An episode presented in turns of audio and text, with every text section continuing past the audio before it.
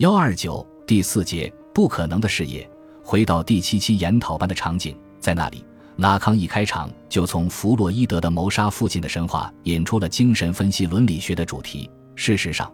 如果说精神分析学已经关注过某个东西，那就是罪疚感的重要性。我甚至要说是罪疚感的无所不在。伦理思想的某些内在倾向，总想回避道德经验中这一句说令人不快的方面。如果说我肯定不是力图软化。模糊或弱化罪疚感的那一类人，那是因为在日常经验中，我不断的回到那里，不断的提示它的存在。那么，精神分析学是否就像许多人认为的那样，是要帮助主体平复其罪疚感呢？拉康说，似乎是如此，至少他在临床上似乎是要帮助主体缓释其倒错的原乐，像萨德那样的原乐。但实际的情形比这要复杂的多。因为罪疚感作为一种无意识欲念，在谋杀原始父亲的时候，在原初的根本大法制定的时候，就已经明写到了主体的内部，已经内化成了主体性的一个部分，以至于说，主体只要还是欲望的主体，它不可能不是欲望的主体和伦理实践的主体。主体只要还处在与欲望的纠缠中，他就摆脱不了身为向死之在的原罪，他注定要遭受罪疚感的凌辱和侵袭。在该期研讨班的最后一讲，拉康又回到第一讲的主题，正面的阐述了罪疚感与欲望的关系。因此，我认为从分析的角度说，人们为之感到罪疚的唯一知识，就是他与自身的欲望之间建立了根本性的关联。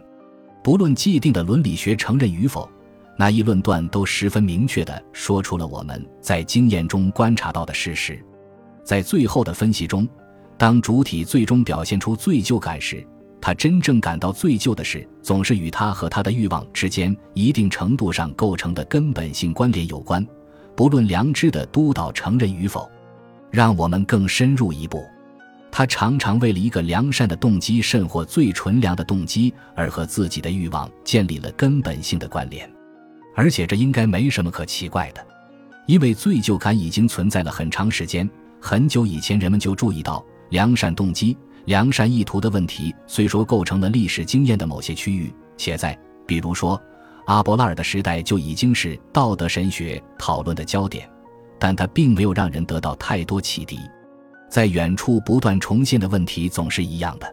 这也是为什么基督徒在其最常规的庆典仪式中总无法和平相处的一个原因。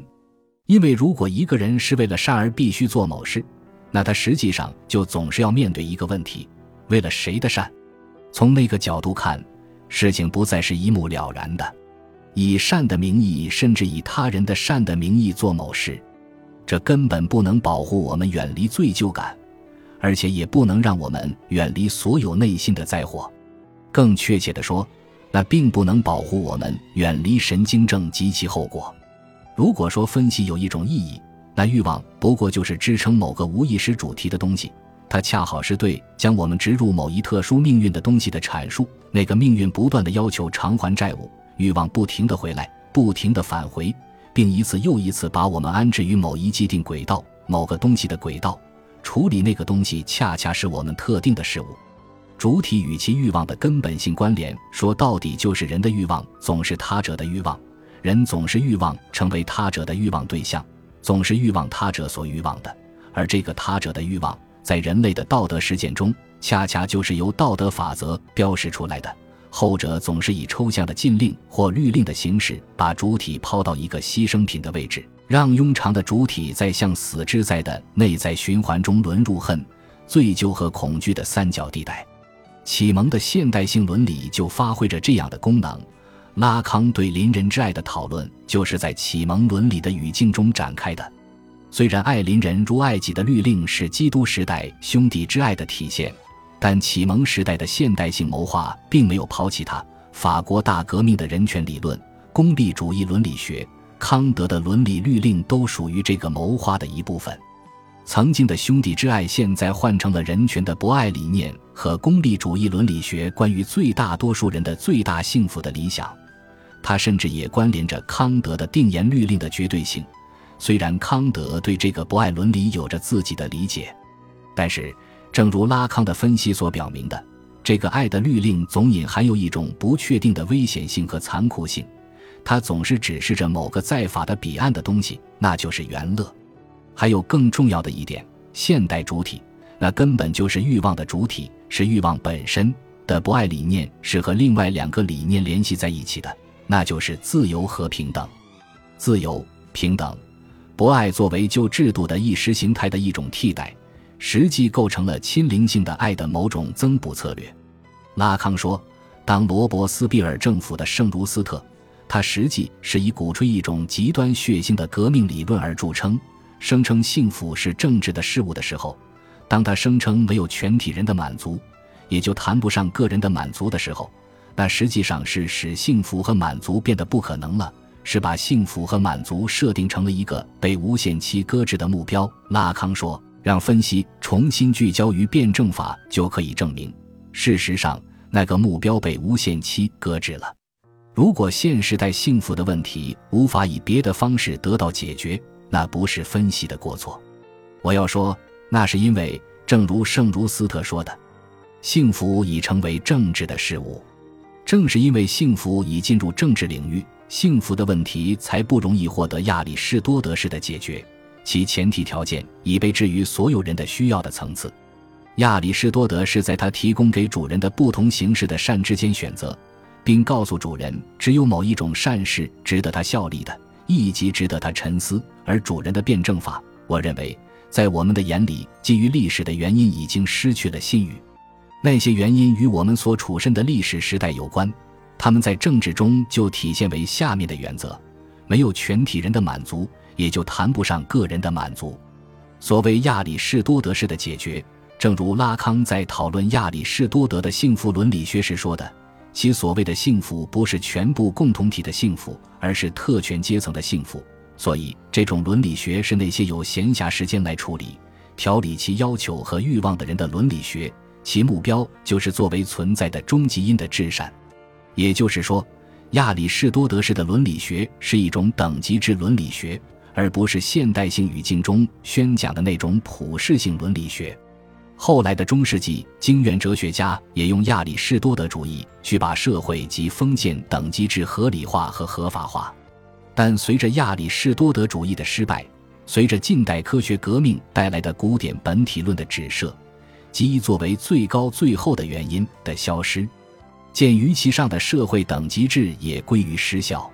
法国革命完成了这一转折。他建立了一个理论上人人平等的社会，主人的伦理学被一种公民的伦理学所取代，幸福成为所有人的私有财产或基本人权。一个社会若是不能保障所有人的幸福，这个社会就是不公的；一个社会若是离开了所有人的幸福，个人的幸福也就是空谈。因此，一点也不奇怪，法国革命后出现的第一个伦理学就是功利主义伦理学。在那里，当所有人的幸福。所有人的满足无法获得的时候，最大多数人的最大幸福就成了伦理学的目标。最大多数人的最大幸福，边沁伦理学的这个表述最为典型的呈现了现代性伦理的困境。与许多人把功利主义伦理学理解为一种单纯自我中心的利己主义伦理学不同，拉康在那里看到了爱邻人的博爱伦理的对等表述。他说。我在本年度的演讲是从功利主义者的一个艰巨的论题开始的，但功利主义者说的很对，他们在对抗某个东西的时候，实际上只会使他们面临更大的困难，使他们面临这样的一个任务。但是，边沁先生，我的善与他人的善是不一样的，你的最大多数人的最大幸福的原则与我的自我中心的要求是背道而驰的。但是，实情并非如此。我的自我中心与某种利他主义，那种定位于有用性层面的利他主义是完全相符的。它甚至是我介意避开我欲望的以及我的邻人也欲望的恶的问题的借口。在这里，威胁我的幸福的不是人的自私，不是邻人的邪恶，而是我对他人的镜像式认同，是我在自恋的结构中想象的与他人的平等和统一。我认为我所欲望的善必定也是他人所欲望的善。虽然这种想象性认同会引起亲灵性，但在这里，它还不是妨碍我获得幸福的最大障碍。因为亲灵性总是源自于我在理想化的对体那里看到的欲望竞争，而现在建立在平等理念上的法把这个裂隙暂时的遮盖起来了。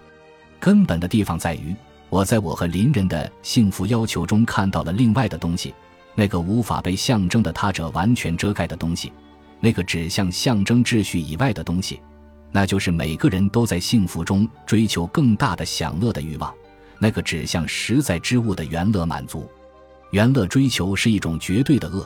它让我们每个人都感到享受不足，让我们每个人都在法的灵虐中呻吟，而我们正是通过法的面纱看到了那个恶的幻影。阿根廷分析家马克德科在评论说：“我理所当然要寻求幸福，并且作为一个自我中心的人，我可以在我同伴身上看到相同的渴望。但是，对使我们变得一样的幸福的要求被一个欲望穿越了。”那欲望超出了幸福和平等的范围，且根本上是指向恶。我的同伴和我都分享有着同样的欲望，因而它构成了我们建立政治性的幸福的基础。然而，那作为欲望的终极目标的恶使我们无法结成一个平等的和谐社会。